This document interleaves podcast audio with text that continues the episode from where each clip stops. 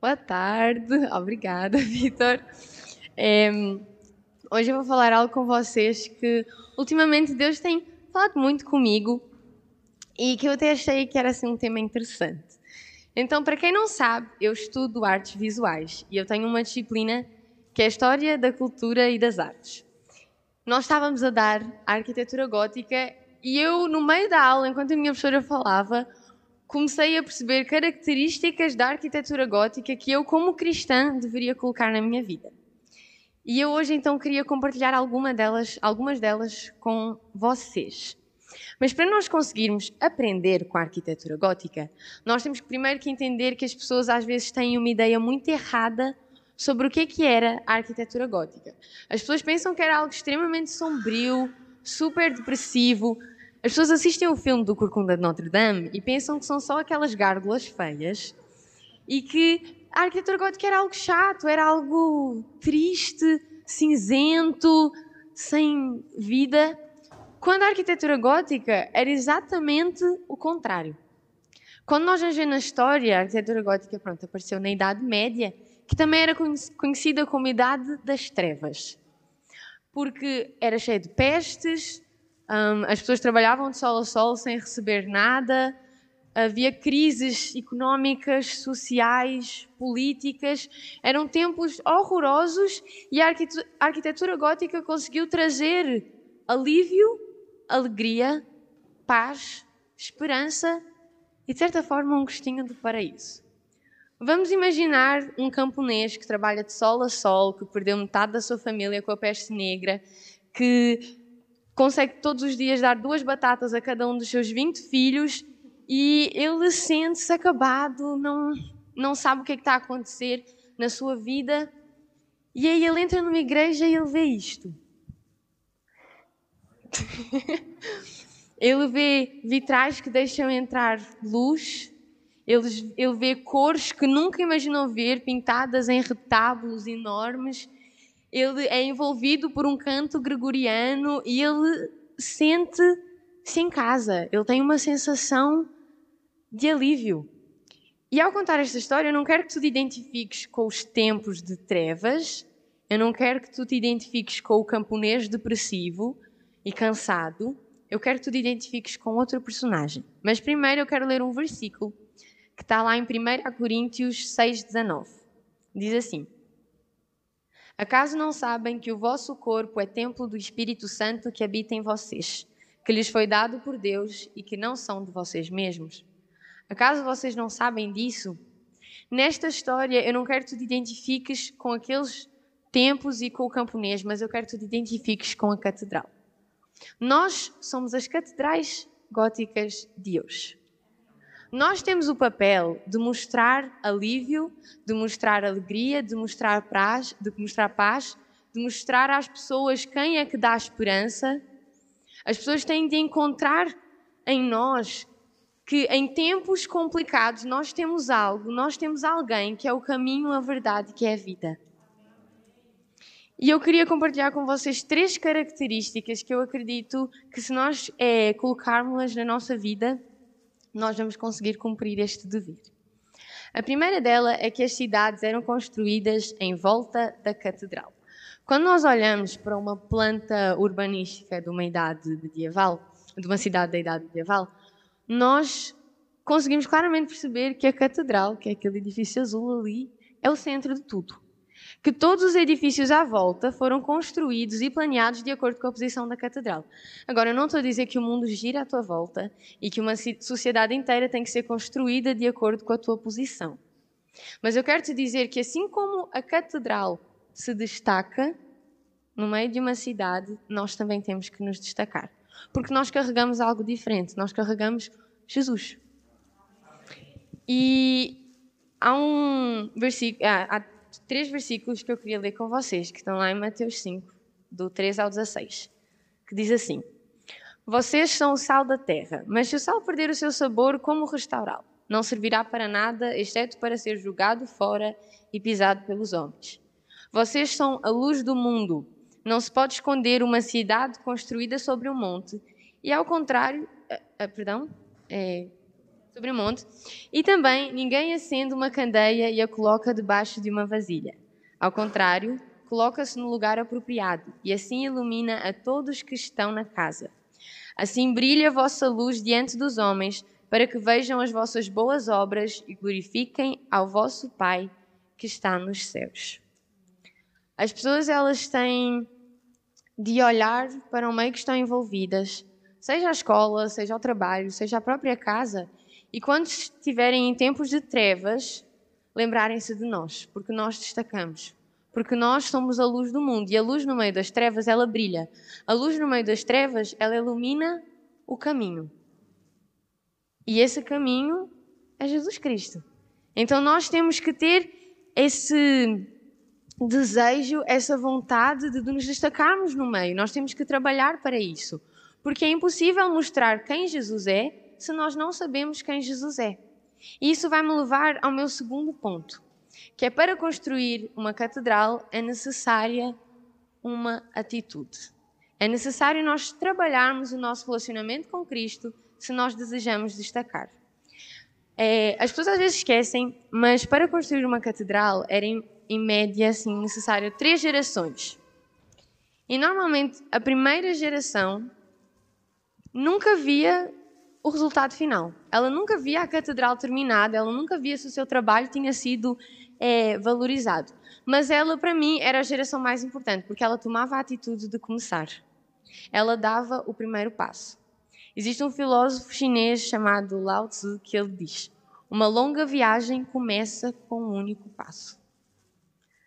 E às vezes nós esquecemos de começar de dar esse primeiro passo. Seja ele qual for, para algumas pessoas pode ser simplesmente começar a acordar mais cedo para orar, para outras pode ser simplesmente abrir a Bíblia e começar a folhear, ou ouvir a Bíblia né, nos, na, na aplicação.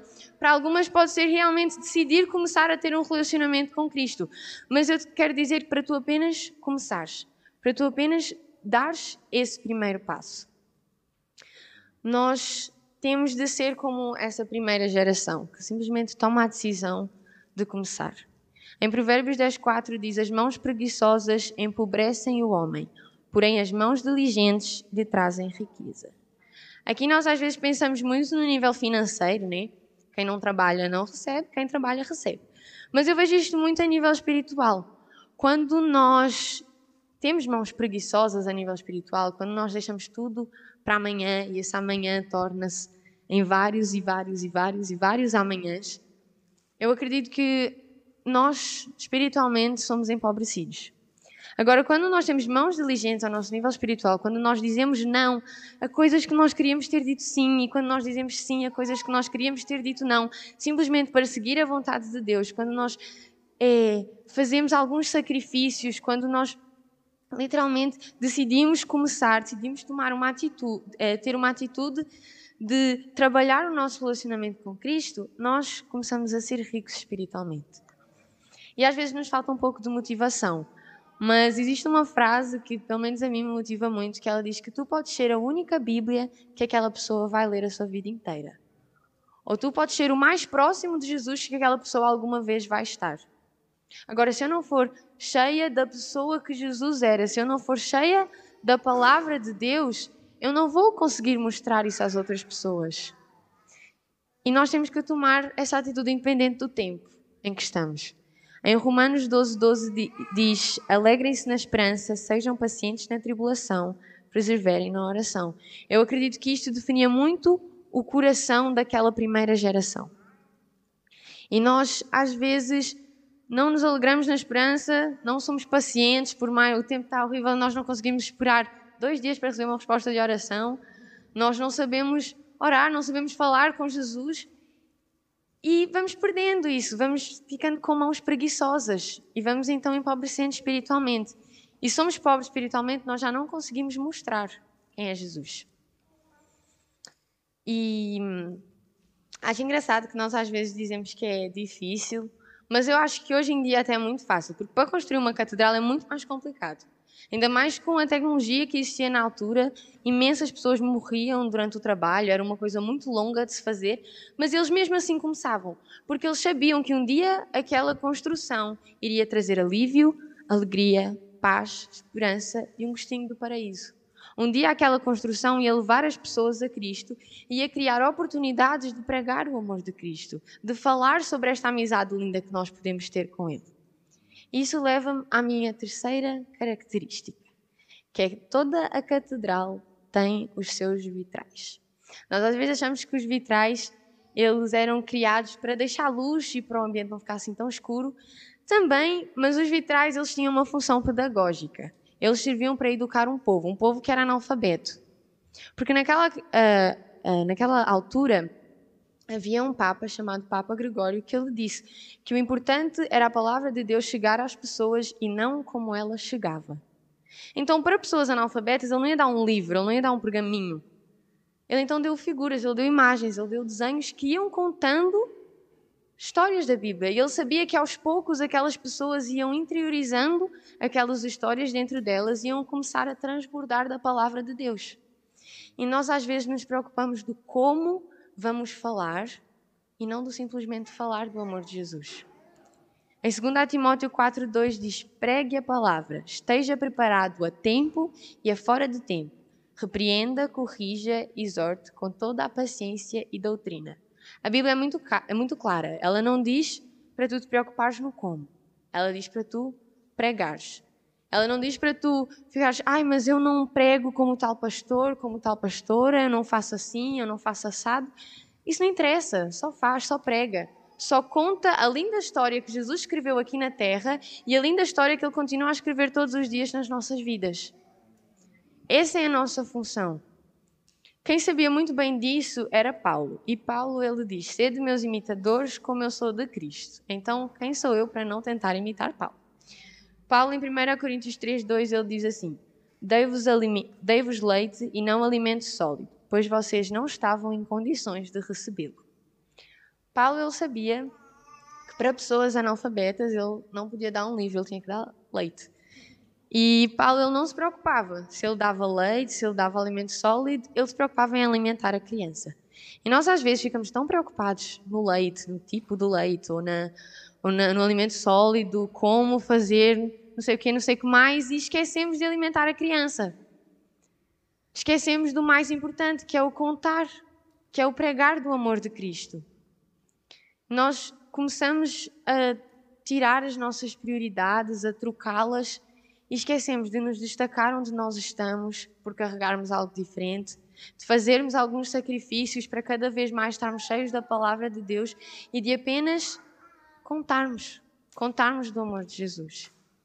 Então eu queria terminar dizendo que apenas ser uma catedral capaz de mostrar quem pode dar alívio, alegria, paz, esperança e um gostinho do paraíso numa idade de trevas.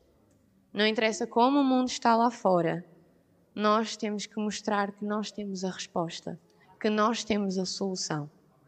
Nós temos que tomar uma atitude. E eu gostaria então de orar com vocês para terminar, realmente para pedir que Deus pudesse colocar isso cada vez mais no teu coração, essa preocupação de ser uma catedral gótica. Senhor Jesus, Pai, muito obrigada por tudo o que o Senhor tem feito nas nossas vidas.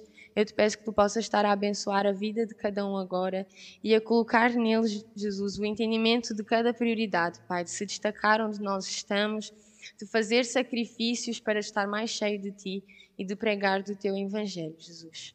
Amém.